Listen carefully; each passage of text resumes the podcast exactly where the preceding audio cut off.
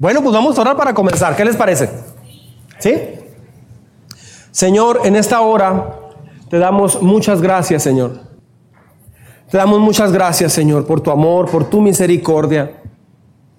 Porque nos permites el día de hoy comenzar, Señor, doble servicio y comenzar esta serie tan importante.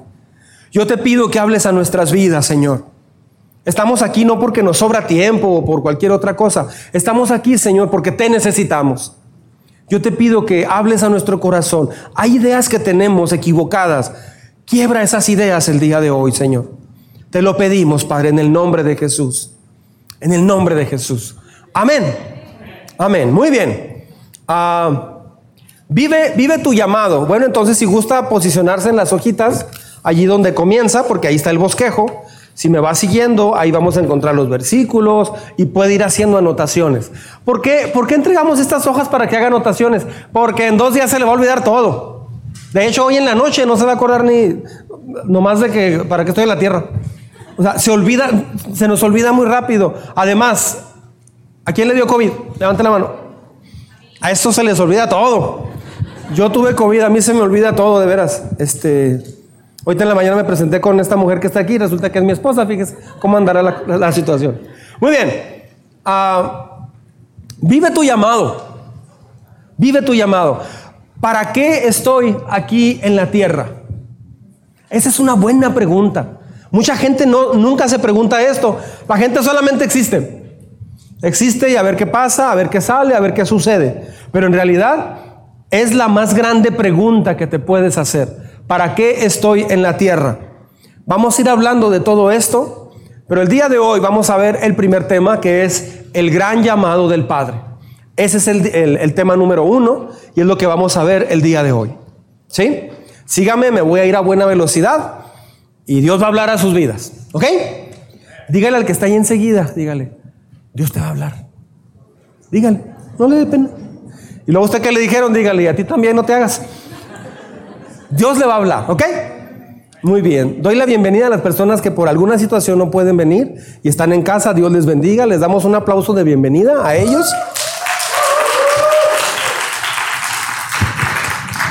A las personas que nos siguen en Spotify, etcétera, etcétera. Dios los bendiga muy ricamente. Saludos a España, que es donde más seguidores tenemos. Muy bien. Ah, ¿Están listos? ¿Sí? Muy bien. Síganme porque me voy a ir a buena velocidad. Y, el día de hoy es un día muy importante.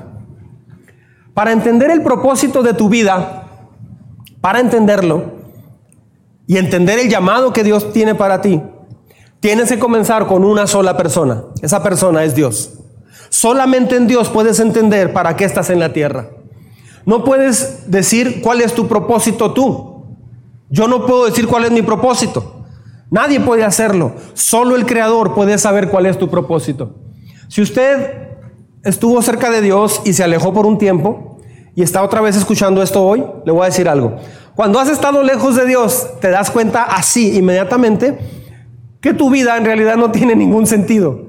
Sin Dios la vida no tiene sentido. Ahora, usted puede engañarse, autoengañarse y decir, no, no, si tiene un propósito, sí, voy a trabajar, voy a echarle ganas, voy a hacer esto la verdad no tiene ningún propósito real. Ah, todo eso son cosas pasajeras. Dios te creó para algo mucho más grande. La Biblia nos dice que Dios es amor. Levante la mano quien ha escuchado eso alguna vez. Dios es amor. Levante la mano, sinceramente. Me interesa mucho ver esto. ¿Usted ha escuchado que, Dios es amor? Bueno, ah, Dios no solamente tiene amor, Dios no solo muestra su amor, Dios es amor. El amor es la naturaleza y el carácter, es la esencia de Dios. No habría, de hecho no habría amor en el universo si no fuera por el hecho de que Dios es amor. La única razón, escuche con cuidado, la única razón por la que eres capaz de amar, la única razón por la que eres capaz de dar y recibir amor es porque Dios es un Dios de amor y te hizo a su imagen y semejanza. Las hormigas no pueden amar. Hablé con un grupo de hormigas la semana pasada. Ellas no pueden amar. No saben de, esto. Las vacas no pueden amar. Ah, los gatitos y perritos pues son tiernos de repente, pero ellos no pueden amar. Somos los únicos en toda la creación que podemos amar porque fuimos hechos a la imagen de Dios. Dios ama su creación, así es que si usted está vivo, si tú estás vivo, ah, significa que Dios te ama. No estás vivo por ninguna razón más que porque Dios tiene un plan para tu vida. Fuiste creado con uno para ser objeto del amor de Dios. Vamos a profundizar más en este tema durante toda esta serie. La razón por la que Dios te hizo y, es que Él te hizo para amarte. Él te hizo para que pudieras experimentar su amor. Diga conmigo, experimentar su amor. Mucha gente no ha experimentado el amor de Dios. Mucha gente solo va a una iglesia, conoce de la Biblia, tiene una Biblia ahí medio polveada en el closet, pero es todo. Pero no han conocido realmente a Dios. Muchos dicen, ah, bueno, hay una, enseñanza que se da que quiero aclararla el día de hoy. Algunos han, han predicado lo siguiente, eh, dicen, Dios te ama tal y como estás. No importa lo que hagas, no importa cómo vivas, no importa lo que hables, no importa las cosas que hagas, Dios siempre te va a amar. Eso es una verdad, pero es incompleto. Yo ah, lo voy a corregir bíblicamente. Ah, eso no es correcto del todo porque Sí, Dios te ama, pero escuche bien. Un predicador dijo inclusive, Dios está, Dios está enamorado de mí. Dios batalla mucho para existir sin mí. O sea, ¿eso qué? No, Dios te ama, pero lo voy a decir de esta manera. Dios te ama a pesar de lo que eres. Eso es muy diferente. Dios nos ama a pesar de lo que somos.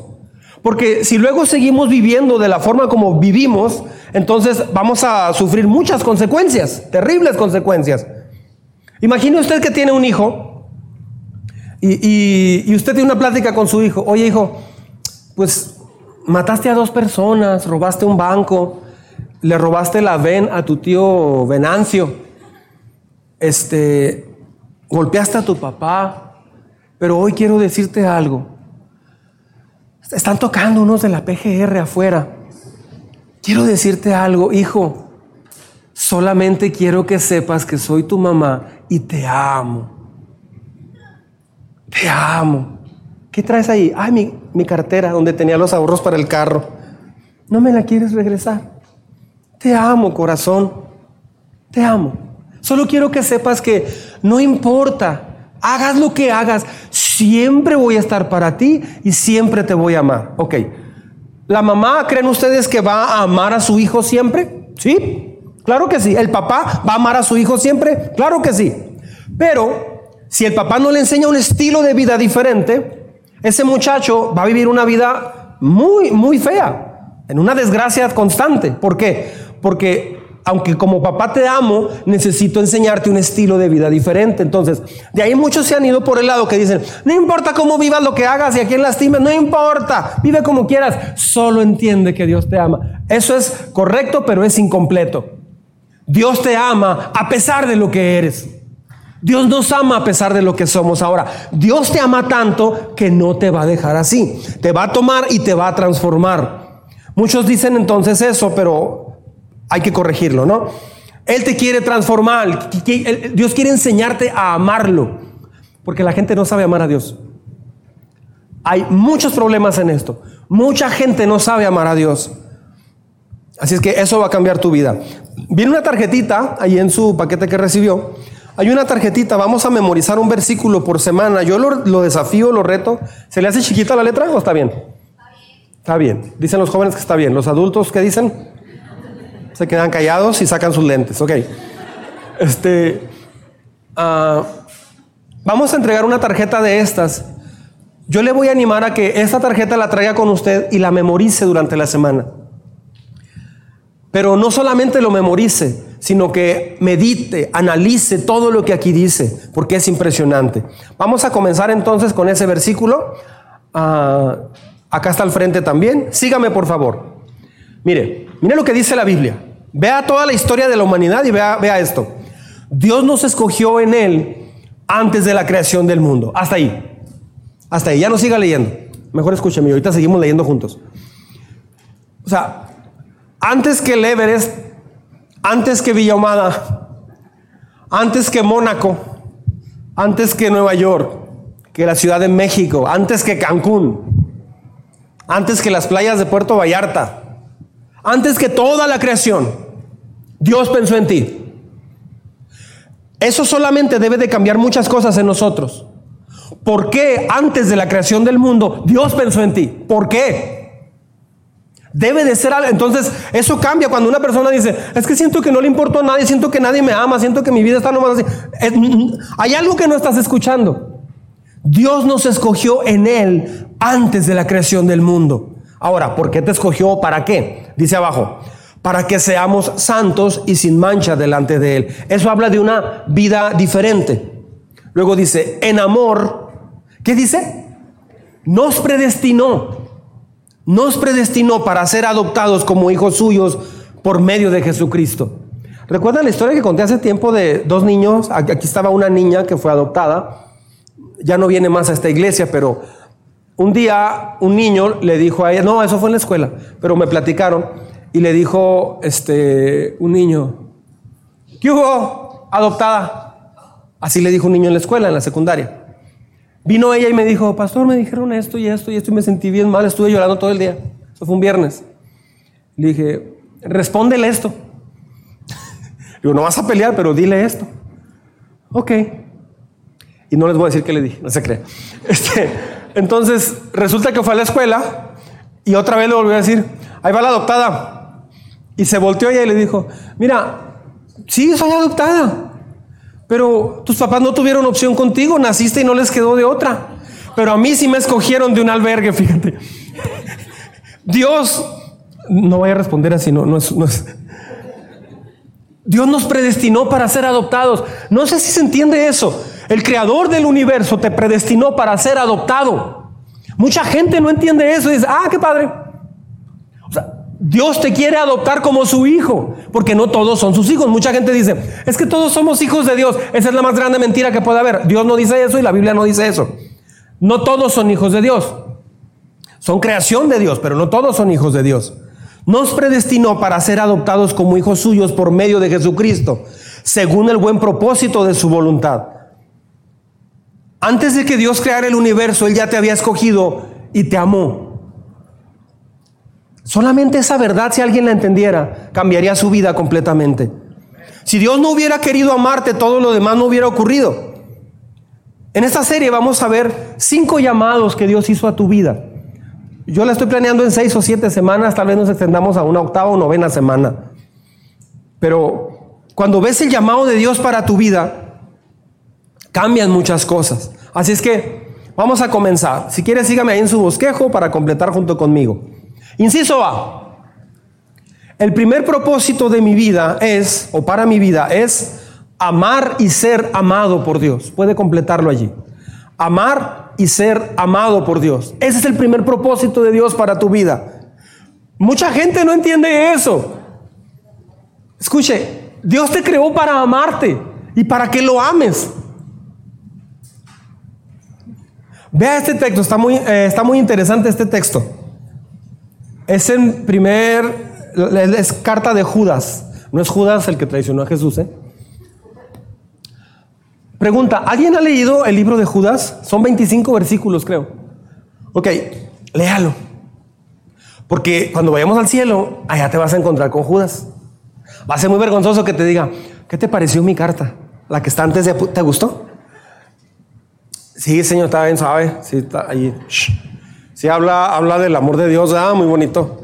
Léala para que no pase esa vergüenza ya. Qué vergüenza que Judas te diga y, no, no la leí. ¿En serio escribiste una carta? Qué vergüenza. Miren cómo dice la Biblia.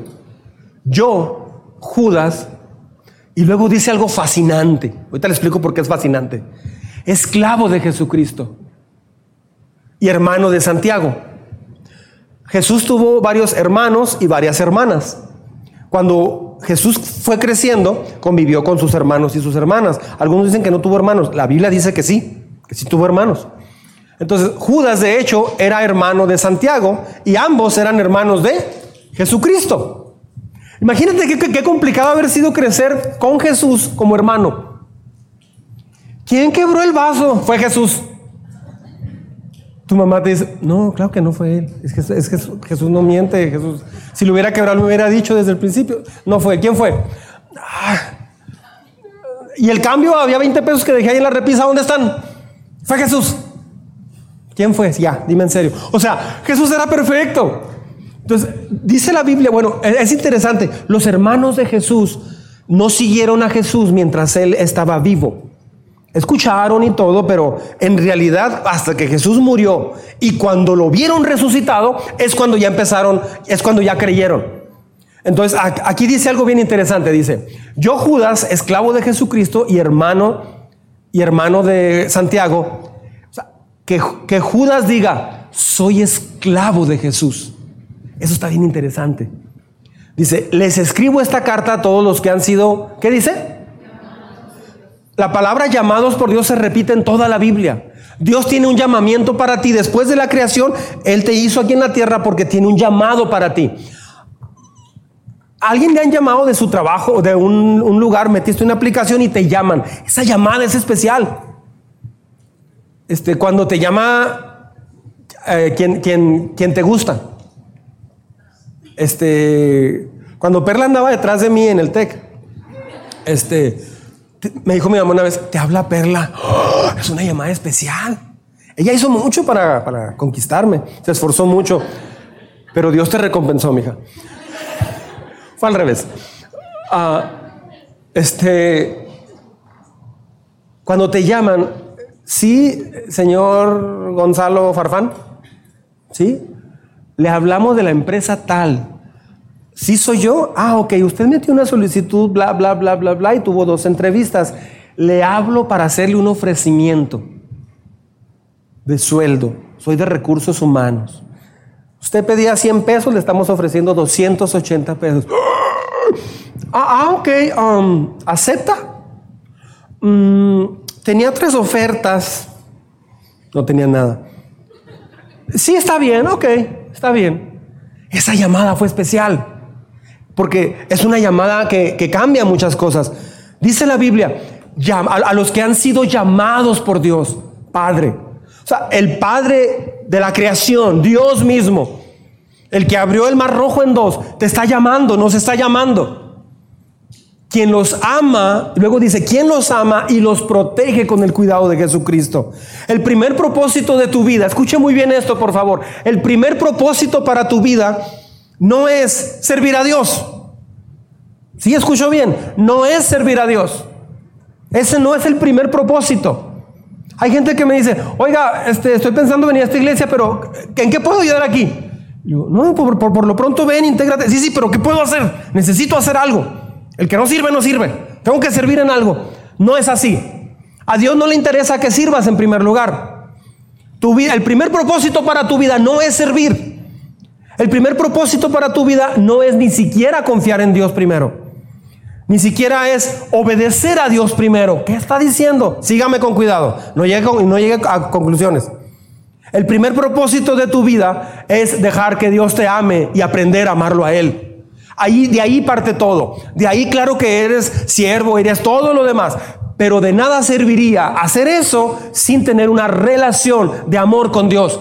Muchos cristianos hoy en día no han entendido, sencillamente no entienden. Les cuesta trabajo venir en domingo, les cuesta trabajo abrir la Biblia, batallan para hacer un devocional. Ay, no oré, vas en el carro y casi te chocan.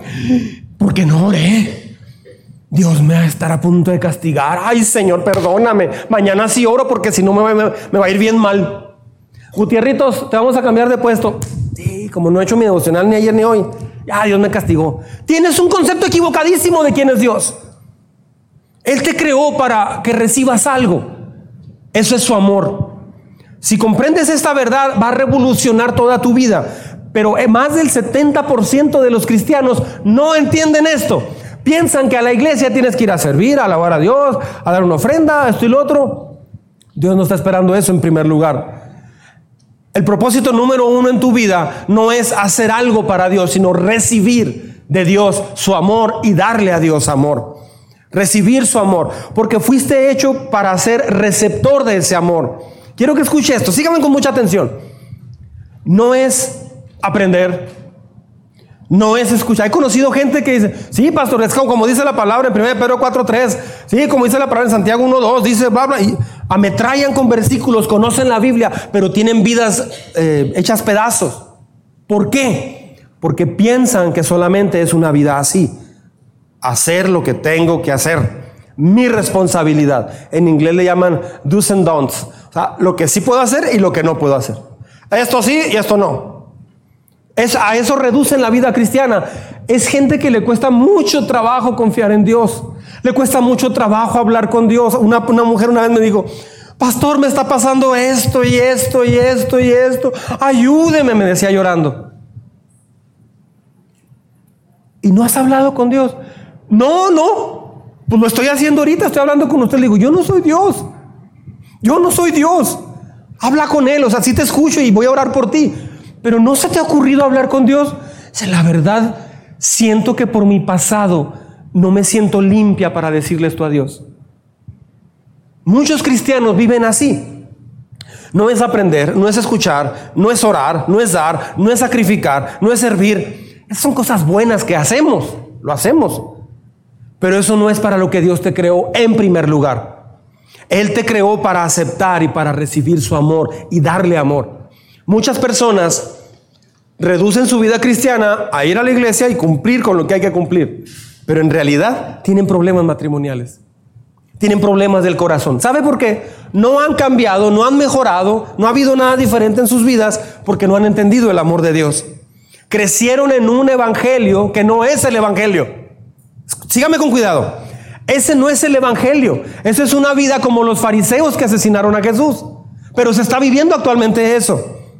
No es para lo que Dios te creó. Él te creó para amarte y para que lo ames. Mientras no entienda esa verdad, usted se va a perder en su vida en mil cosas.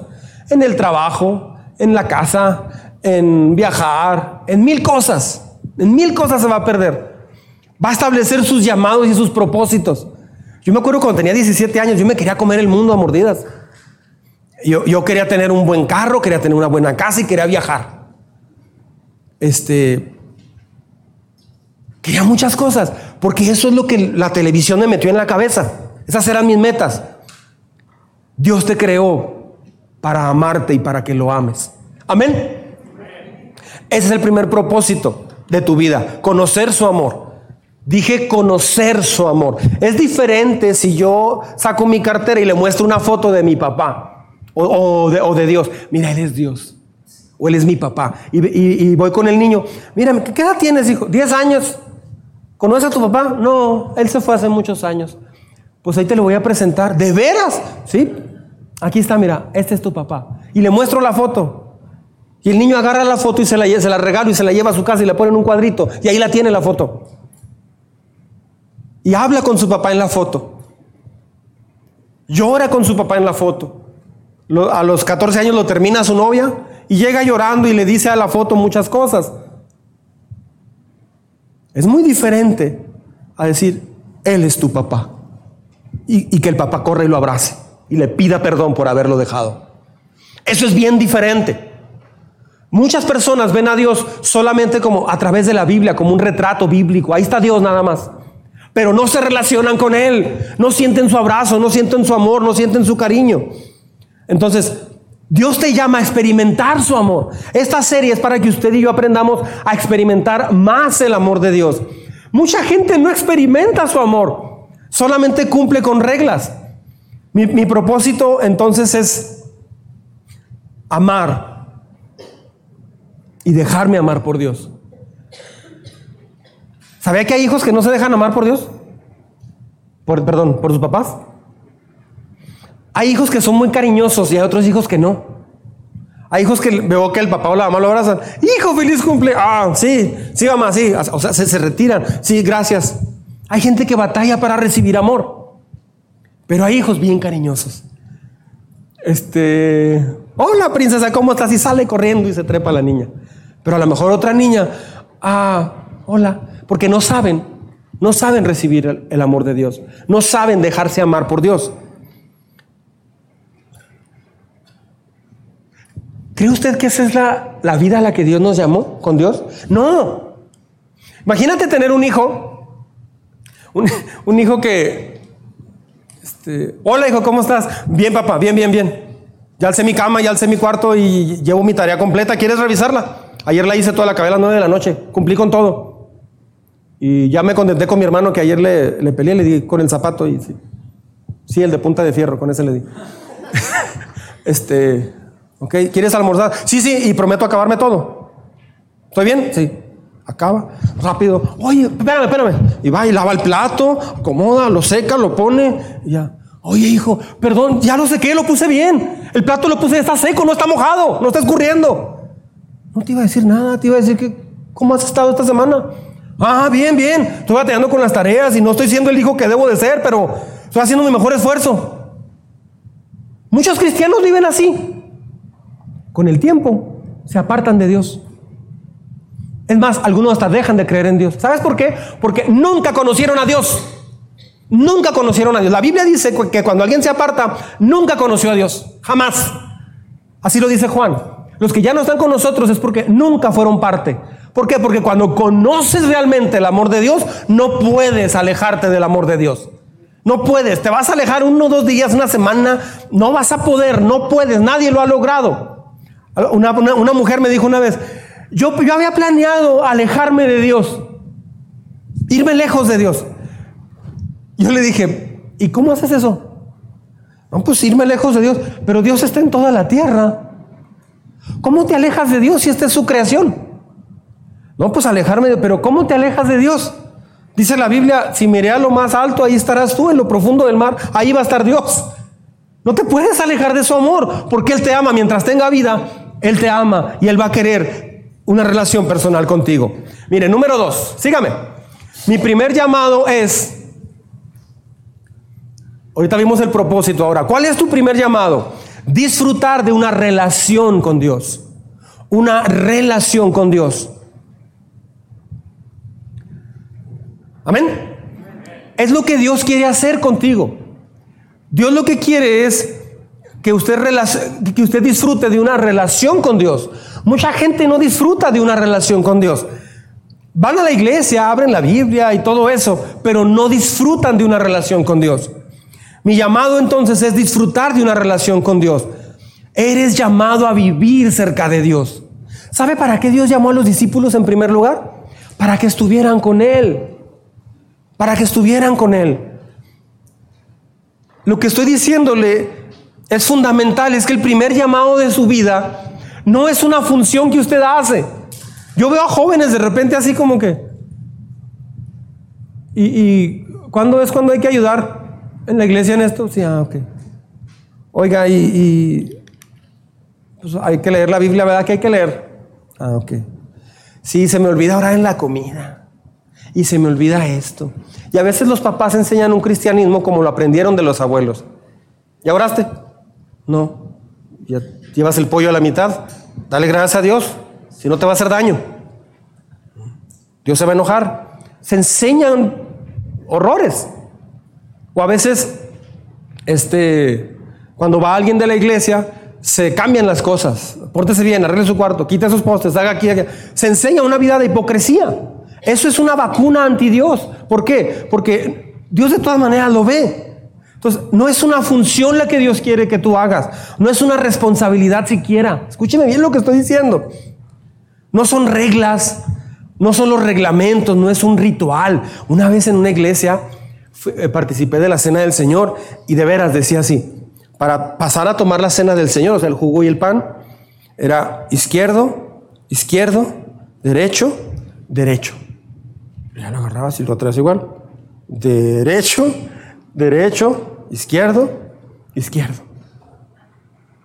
Y así lo hicieron todos. Era un ritual. Si, si, alguien andaba despistado, gracias, que no, usted ya no es digno del amor de Dios, ya Dios no lo ama. No, son rituales.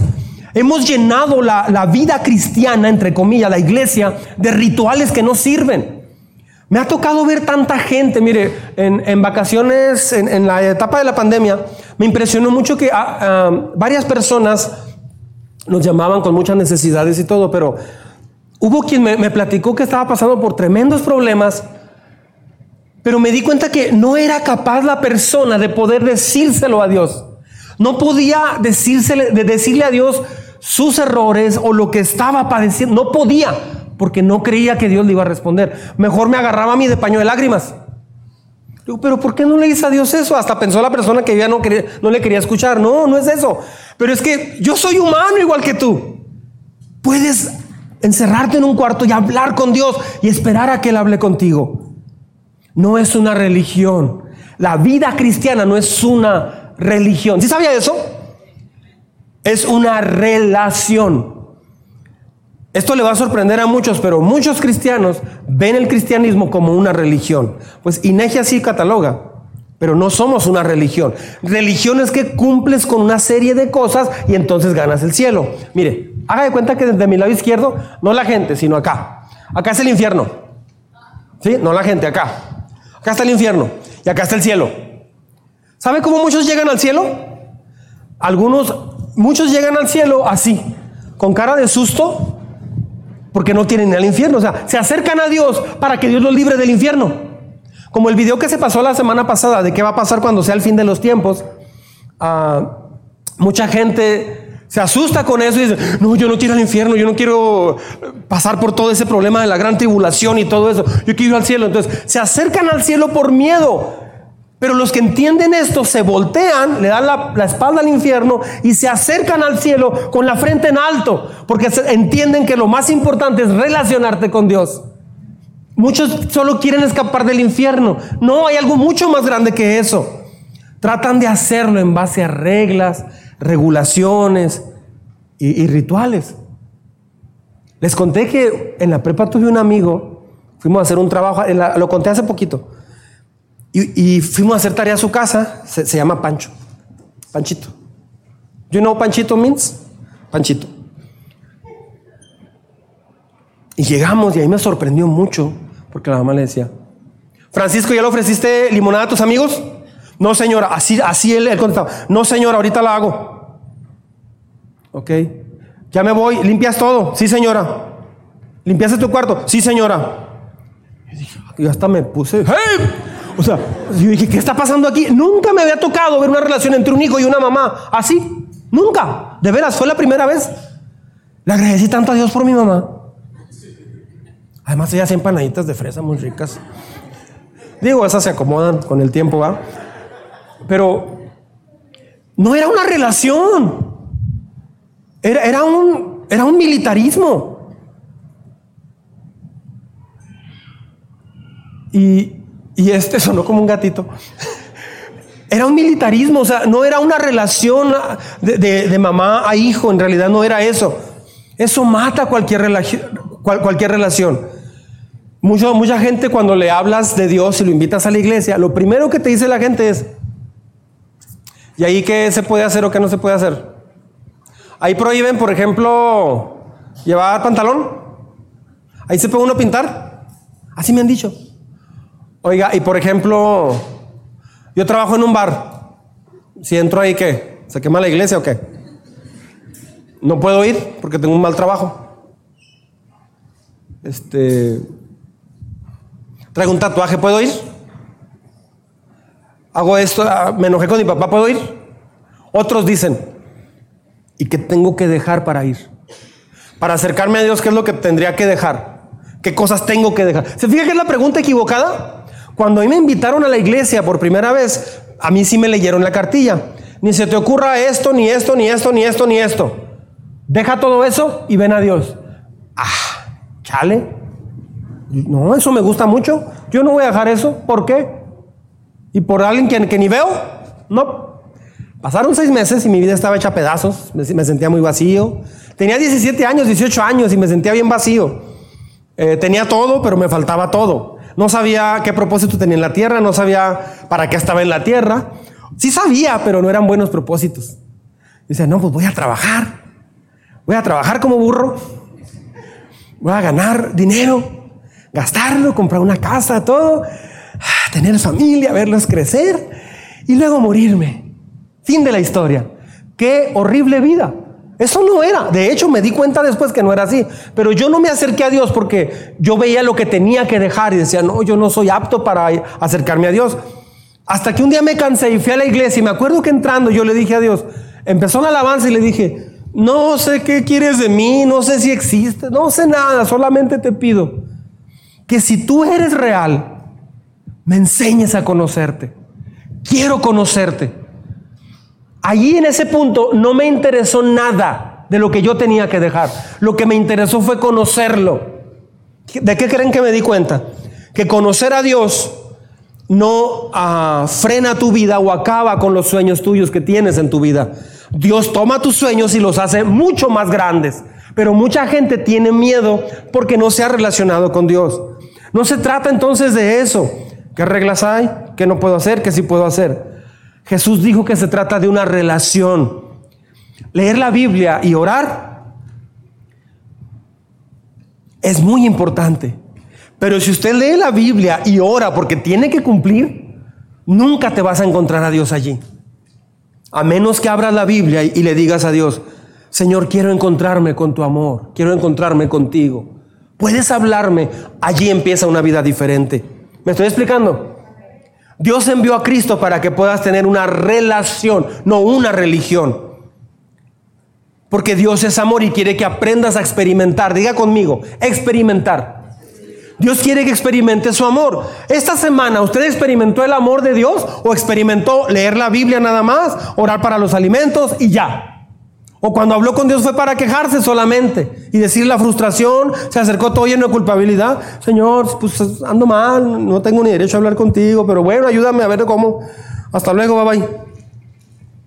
Porque no tienes una relación con Dios. Dios no te creó para eso. Eso no es cristianismo. Dios te está esperando para abrazarte, bendecirte, amarte. Pero necesita ir usted a buscarlo y dejarse amar por Dios. ¿Qué tipo de relación quiere Dios que tengas con Él? ¿Que seas tu esclavo? No. ¿Que seas su empleado? Tampoco. ¿Que seas un soldado y pelees sus batallas? Menos. No te necesita Dios para sus batallas. ¿Dios quiere que sea su trabajador? No. ¿Su coordinador? ¿Su sirviente? No, tampoco. Dios quiere que sea su hijo. Mira este texto, Romanos 1.7. Lo leemos juntos, por favor. Amados de Dios, que están en Roma y son llamados a ser su pueblo santo. O sea, ese es el llamado a que seas parte del pueblo de Dios. ¿Sí? Ah, inciso C y último. Esa relación Dios la creó para que seas su hijo o su hija. Dios quiere que seas su hijo o su hija. Esas son verdades fundamentales del Evangelio, de la Biblia. Fíjese bien lo que acabamos de decir acá. El rey del universo, el creador del universo, Dios eterno. Le va a sorprender esto. Él quiere, el creador quiere que tú, no quiere que seas su esclavo, quiere que seas su hijo. No quiere que sea su sirviente, su soldado, sino su hijo y su hija. Dios quiere una familia para amar y tener una relación bien profunda contigo. Una relación de amistad profunda. Siento mucho si tu papá o tu mamá no te ayudaron en una relación cercana. De veras lo siento mucho, porque eso a veces no ayuda. Pero Dios no es eso. Dios tiene un propósito bien grande de amarte como de hijo a hija o a hijo. Mire este texto, qué, qué hermoso. Juntos, por favor. Miren con cuánto amor nos ama nuestro Padre, que nos llama sus hijos. ¿Sabía que no todos son hijos de Dios? ¿Ha oído eso? Sí, todos somos hijos de Dios, no importa la religión, no importa, aunque seas sincero, eres hijo de Dios. No, no es cierto. Si quieres ir a la Ciudad de México y, dices, ¿por dónde me voy? Por donde sea. Con que sea sincero, usted va a llegar a la Ciudad de México. Ah, pues me voy para allá. Oiga, ¿cómo llego al consulado americano? Ah, donde quiera que vaya, nomás sea sincero. La peor tontería que puedes oír. ¿A cómo voy al cielo? Como quiera, nomás que sea sincero. Ponga un pedazo de yeso ahí en la pared y una, bola de yeso y usted arrodíllese oh, bola de yeso, tú me llevarás al cielo. Aunque sea sincero, vas a estar sinceramente engañado. El único camino al cielo es Jesucristo. Imagínate, Dios, Dios quiere que sea su hijo, su hija.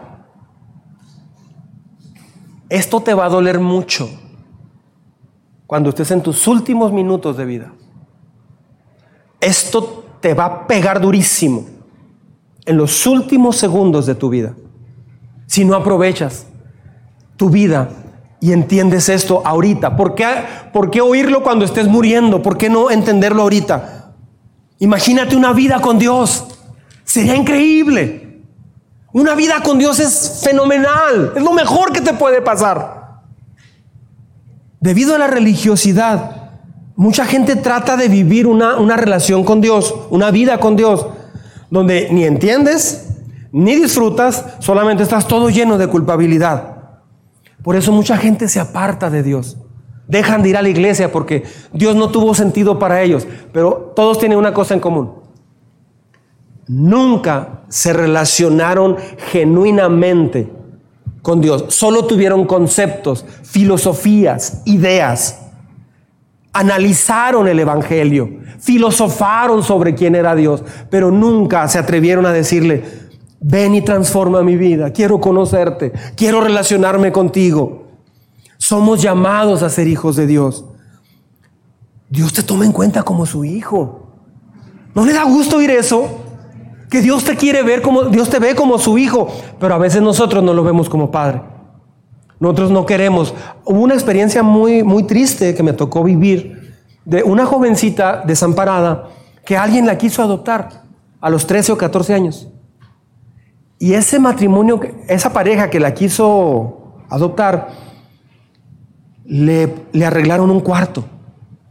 Le arreglaron, le compraron cobijas, sábana, sábanas, todo nuevo. Le pusieron hasta unos monos de peluche, cojines, una cómoda. Y le dijeron, vamos a comprarte ropa. La llevaron a comprar ropa. Pero ella se fue de la casa. Ella se fue de la casa. Platiqué con ella y me decía, es que me ponen a lavar los platos. ¿Por qué tengo que lavar los platos? ¿Pero qué haces en lugar de eso? No, pues estoy hablando con mis amigas por el celular. Entonces ya me dijo esta pareja, se pasa todo el día en el teléfono. Solamente le dijimos, nos vente, vamos a lavar los platos juntas, le dijo ella. ¿Por qué me quieres poner a lavar los platos? No entendía que en los platos iba a pasar algo increíble. No entendía que los platos no hacen cosas increíbles, solo traen comida.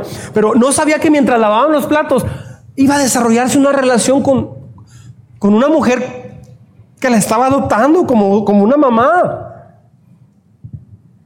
Al final esa niña tomó decisiones pésimas y se fue de la casa. ¿Por qué? Porque todo lo vio como reglas. Ahora estoy en casa y me piden reglas. Ella se escapó y se fue otra vez al DIF. Qué horrible experiencia. ¿Y sabes a quién le dolió más? A la pareja que la quiso adoptar. Me dijeron con lágrimas, solo queríamos darle lo mejor. Sentíamos un propósito en nuestras vidas. Queríamos pagarle una educación, queríamos hasta llevarla de vacaciones y ella no quiso. ¿Por qué? Le dolía que ahora tenía reglas que cumplir. No entendió la relación. No lavas los platos por obligación, sino por qué? Por agradecimiento. Porque te ponen la comida en casa, te pusieron todo en casa. Ella se fue al final. Cuando malentiendes la relación con Dios y dices, entonces ya, ya esto es pecado. Y esto también está mal. Ah, ok, tampoco puedo esto. Ni tampoco aquello. Ah, bueno, pues qué vida tan aburrida, ¿eh?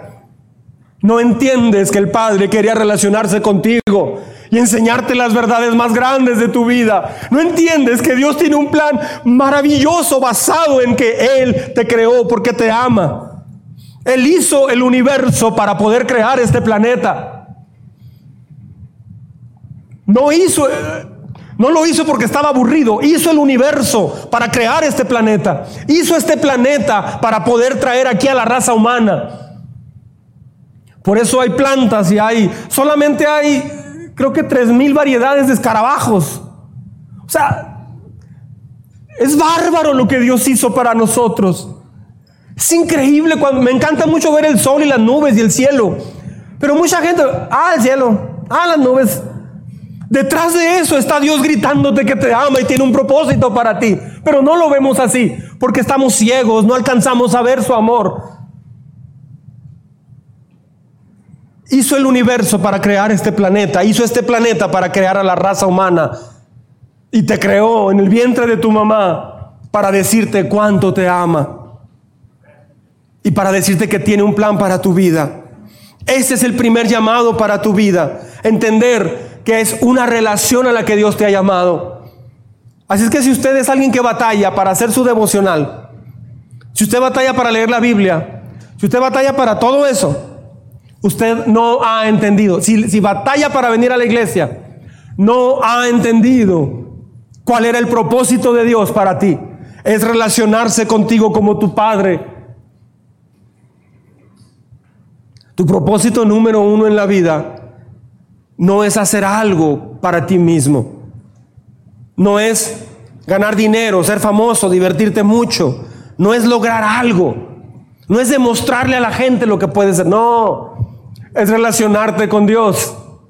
Y Él va a llevar tu vida de la mano. Vas a lograr en Dios cien veces más que lo que lograrías en tu vida. La mayoría de las personas nunca han experimentado el verdadero amor de Dios. Han oído hablar de Él como ese retrato. Creo que aquí todos podrían decir, sí, yo sé, Dios me ama. El hecho es que mucha gente se aburre. Hay gente que se aburre. Hasta de oír esto hay gente que se aburre. ¿Sabes por qué? Porque no, es, es una muestra de que no has entendido lo que es el amor de Dios.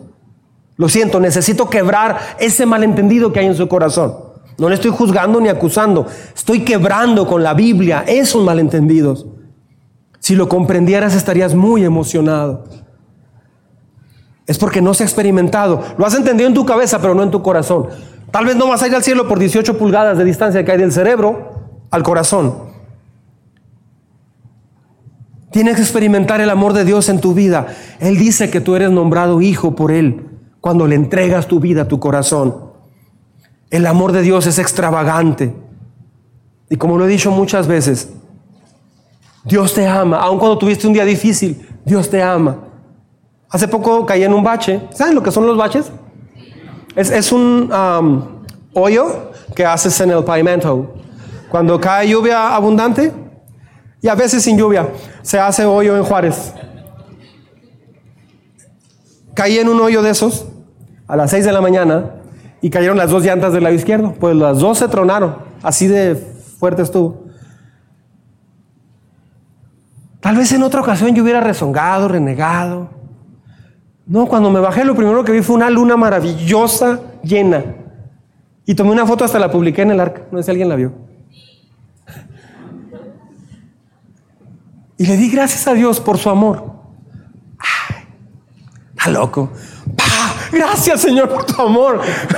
Como que no checa. Pero ¿sabes qué? Cuando entiendes el amor de Dios, dices, ay, el que haya caído en un bache, no sé, es, es algo hasta tradicional en Juárez, Blanca. Es una experiencia, es vivir la experiencia. Es más, si no ha caído en un bache, salga ahorita rápido y usted alcantaría. Este, es una experiencia, en la ciudad sucedió, pues bueno, ese gobierno y quién ¿Eso qué? Le di gracias a Dios. Ya al ratito llegó un ángel y me ayudó. Se llama Raúl. Dios nunca te ama más que un segundo atrás. Nunca. Él te ama simplemente. Lo diré una y otra vez. Voy terminando. Tu llamado número uno en la vida no es hacer cosas para impresionar a Dios. No. Tu llamado número uno es relacionarte con Él. Porque Él te ama con amor eterno. Y Él te está esperando.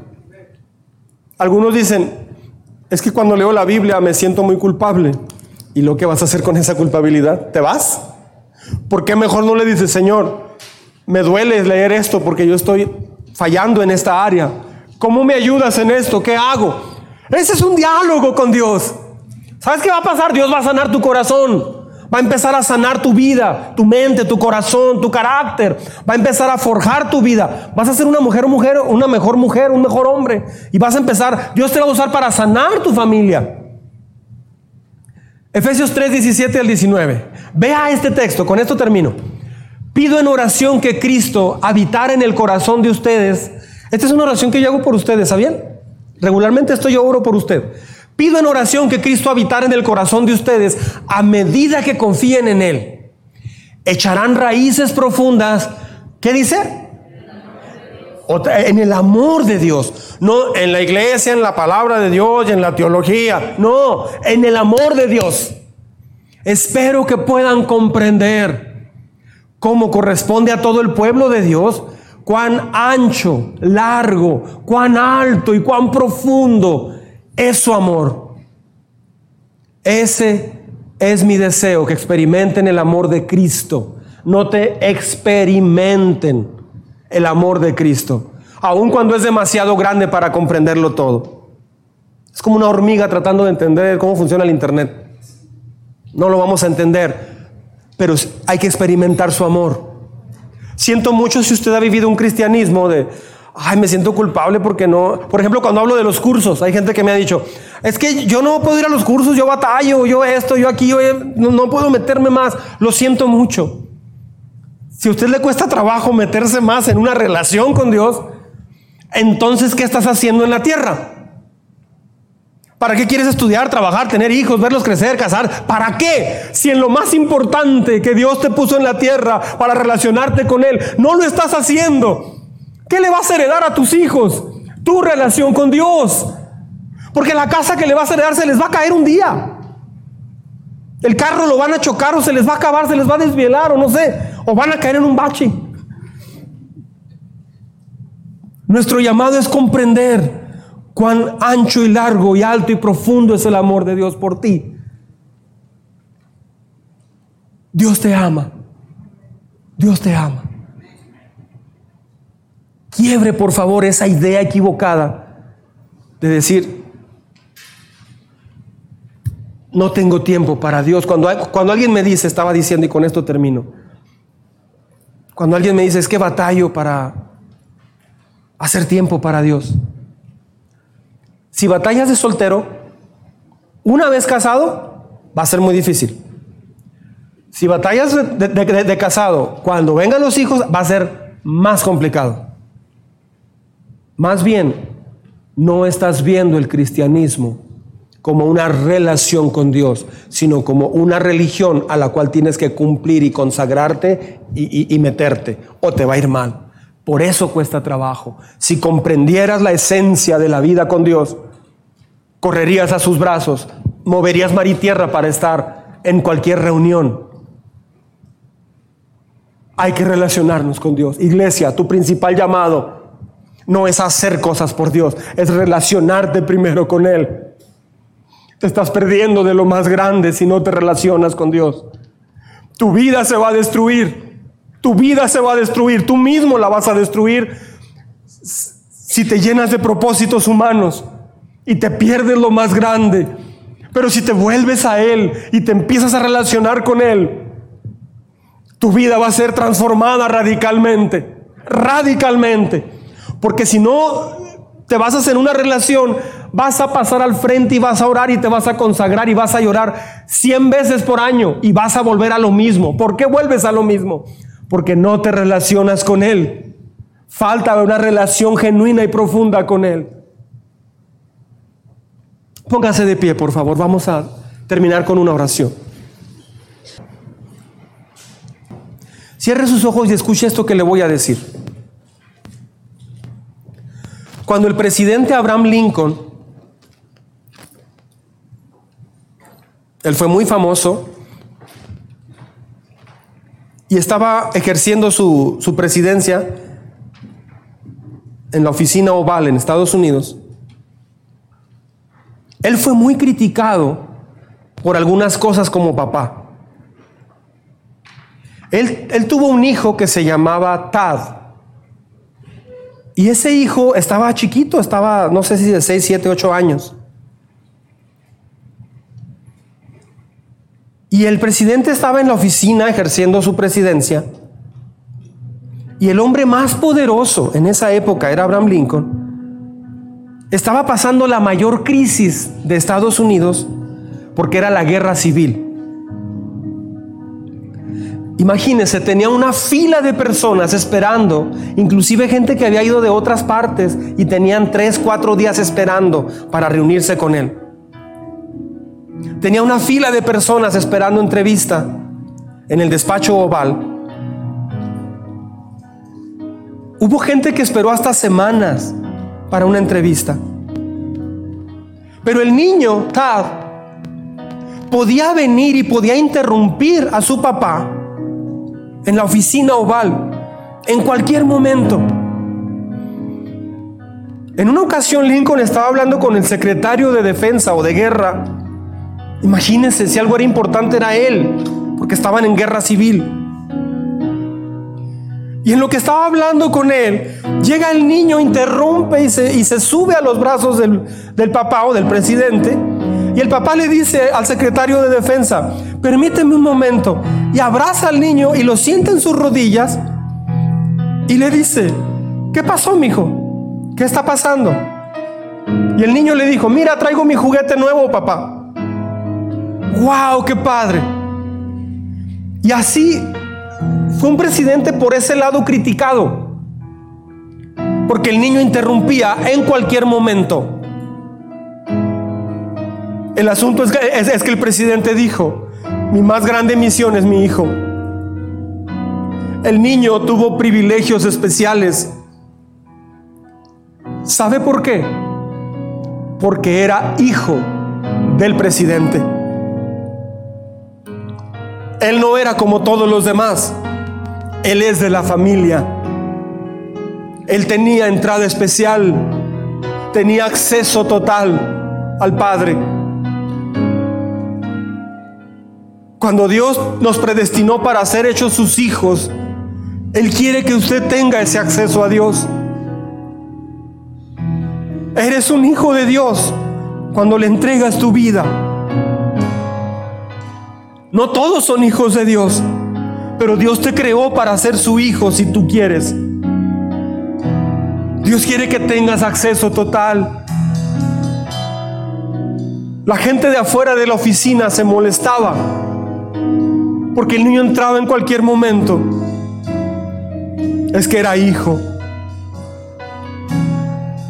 Dios no dice te voy a dar una cita para tres meses.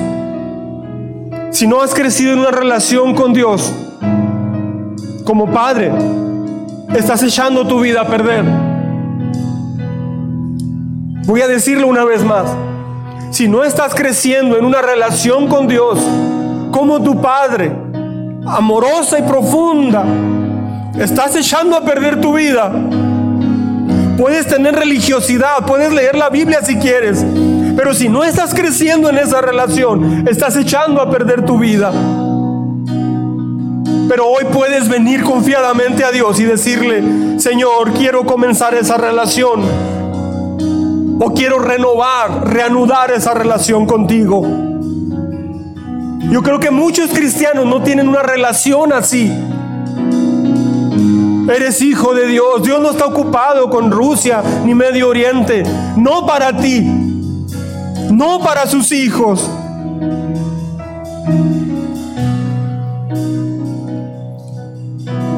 Yo quiero crecer en esa relación. Yo voy a orar. Si usted gusta orar conmigo, repita esta oración, por favor. Hoy es día de renovación, de renovar nuestra relación con Dios. Voy a orar. Señor,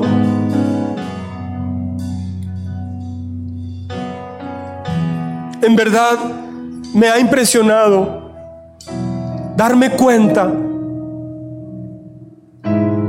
que la vida cristiana la he reducido a cumplir con cosas, a hacer cosas y no a relacionarme contigo. Estoy tan sorprendido, Señor de cuánto me amas. No lo había entendido así. Si tú creaste este planeta para que yo viviera, wow, debe de ser alguien nunca voy a entender cuánto me ama. Perdóname por ver el sol, las estrellas y las nubes como algo común. Perdóname por no tener tiempo para ti cuando tú eres quien hace palpitar mi corazón. Y no tener tiempo para relacionarme contigo es algo muy frustrante y muy horrible. Hoy te pido perdón, Señor, por eso. Perdóname si el trabajo le ha ganado a una relación que tú anhelas conmigo. Perdóname si una relación sentimental se ha interpuesto entre tú y yo, Señor. Estoy tan sorprendido de cuánto me amas. Gracias porque tu amor por mí es grande. Es suficiente para yo poder acercarme hoy y pedirte perdón. Enséñame a vivir una nueva relación contigo. Una relación basada en este amor. Yo quiero tener la valentía, Señor, de ir corriendo a ti, a tus brazos y decirte, me está pasando esto. Qué tristeza, Señor, cuando me he guardado mi dolor. Me he guardado el coraje o resentimiento o el rechazo y lo guardo por años o meses en mi corazón. Y no, no te lo platico. No sé, pienso que estás lejos. Pienso que no te intereso. Pero eso es totalmente equivocado. Hoy lo entendí, Señor. Quiero tener la valentía para ir y hablarte, abrirte mi corazón. Gracias por tu amor. Gracias porque nadie me ha amado como tú, ni nadie me va a amar como tú nunca. Señor, a veces siento un compromiso venir. A veces siento compromiso orar o leer la Biblia o dar una ofrenda o diezmar. Eso me muestra el día de hoy que no he entendido quién eres. Y eso me da vergüenza. Pero al mismo tiempo me da gusto estar aquí y oírlo de primera mano. Gracias porque tu amor es suficiente para manejar mi vida y mis problemas. Gracias porque tu amor es suficiente, tan alto, que puedes perdonar mis pecados y mis errores, mis defectos y fracasos Señor, yo quiero vivir una vida de sentirme tu hijo y aceptado en lugar de avergonzado por mi vida. Dame la paz que, que, tú das a tus hijos. Quiero tener paz aún en el dolor que no entiendo. Necesito tu amor, Señor, pero de forma real. Perdóname por haber visto solo la foto tuya Perdóname por los días en que he filosofado, he analizado y he tratado de comprender con mi mente finita tu amor infinito, tu amor sobrenatural. Señor, este día quiero aprender a amarte de nuevo.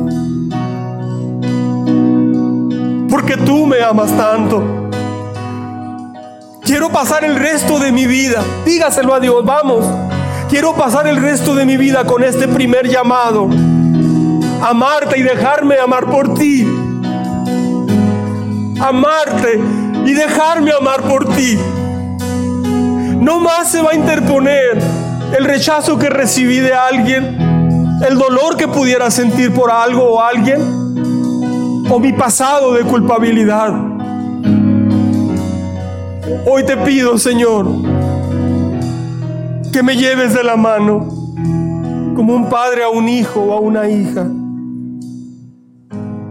En el nombre de Jesús.